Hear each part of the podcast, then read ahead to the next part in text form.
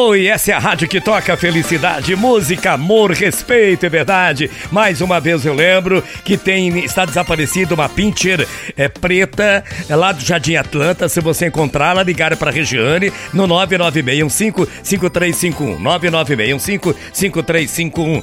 Final do Bom Dia Londrina. Obrigado ao Cleiton Damiani e Lucas Antônio que modularam o som do nosso programa. Ao Renan nos comerciais. A Luísa na programação musical. A Paula atendendo você no 3356 365500. Marketing, marketing com Aniele e, e o Emerson. E aí do outro lado, sempre você, a pessoa muito mais importante pra gente. Fiquem com Deus que eu vou com ele. Que o grande arquiteto do universo proteja você e sua família. Amanhã, 8 da manhã, estaremos juntos aqui, combinado? Então fica certo assim, um bom dia e um tríplice fraterno abraço para você, para você e para você, naturalmente. Mensagem final com Alcir Ramos. O alpinista e a fé. Um alpinista que sempre buscava superar mais e mais desafios, resolveu, depois de muitos anos de preparação, escalar o Aconcagua. Como ele queria a glória somente para si, resolveu escalar sozinho, sem nenhum companheiro. O que seria natural no caso de uma escalada dessa dificuldade, ter alguém junto, né?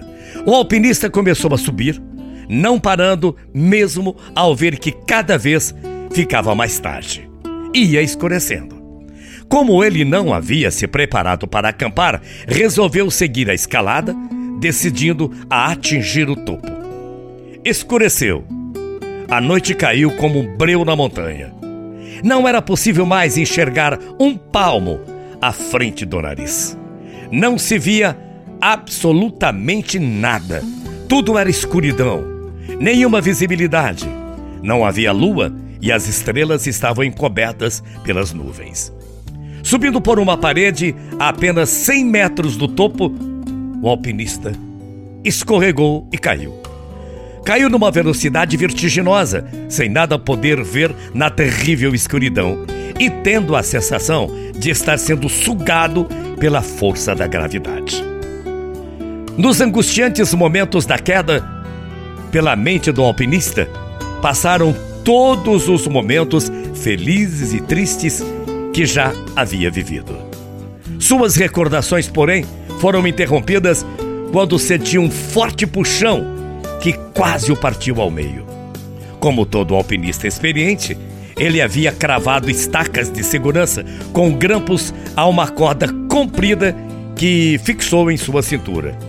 Houve um momento de silêncio total. Suspenso no ar, na mais completa escuridão, o alpinista não podia fazer nada, absolutamente nada, senão a gritar por socorro. Era a última esperança. Em voz bem alta, ele disse: Oh meu Deus, me ajude. Silêncio, e de repente uma voz grave e profunda vinda do céu, respondeu: O que você quer de mim, meu filho? Ele, desesperado, novamente gritou: Salve-me, meu Deus, por favor, me salve. Eu não quero morrer.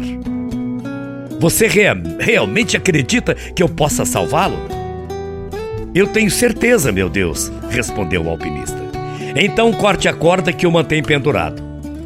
Houve novamente um momento de silêncio e reflexão. Cortar a corda?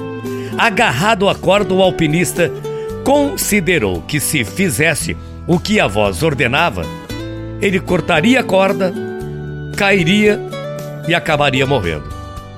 Conta o pessoal de resgate desta história que no outro dia encontrou o alpinista morto, congelado, agarrado com as duas mãos a uma corda que se achava somente a dois metros do chão. Se ele obedecesse a Deus, cortasse a corda, cairia mais dois metros e sobreviveria. Mas ele duvidou da voz divina. E você? Que tão seguro está na sua corda? Por que você não a solta?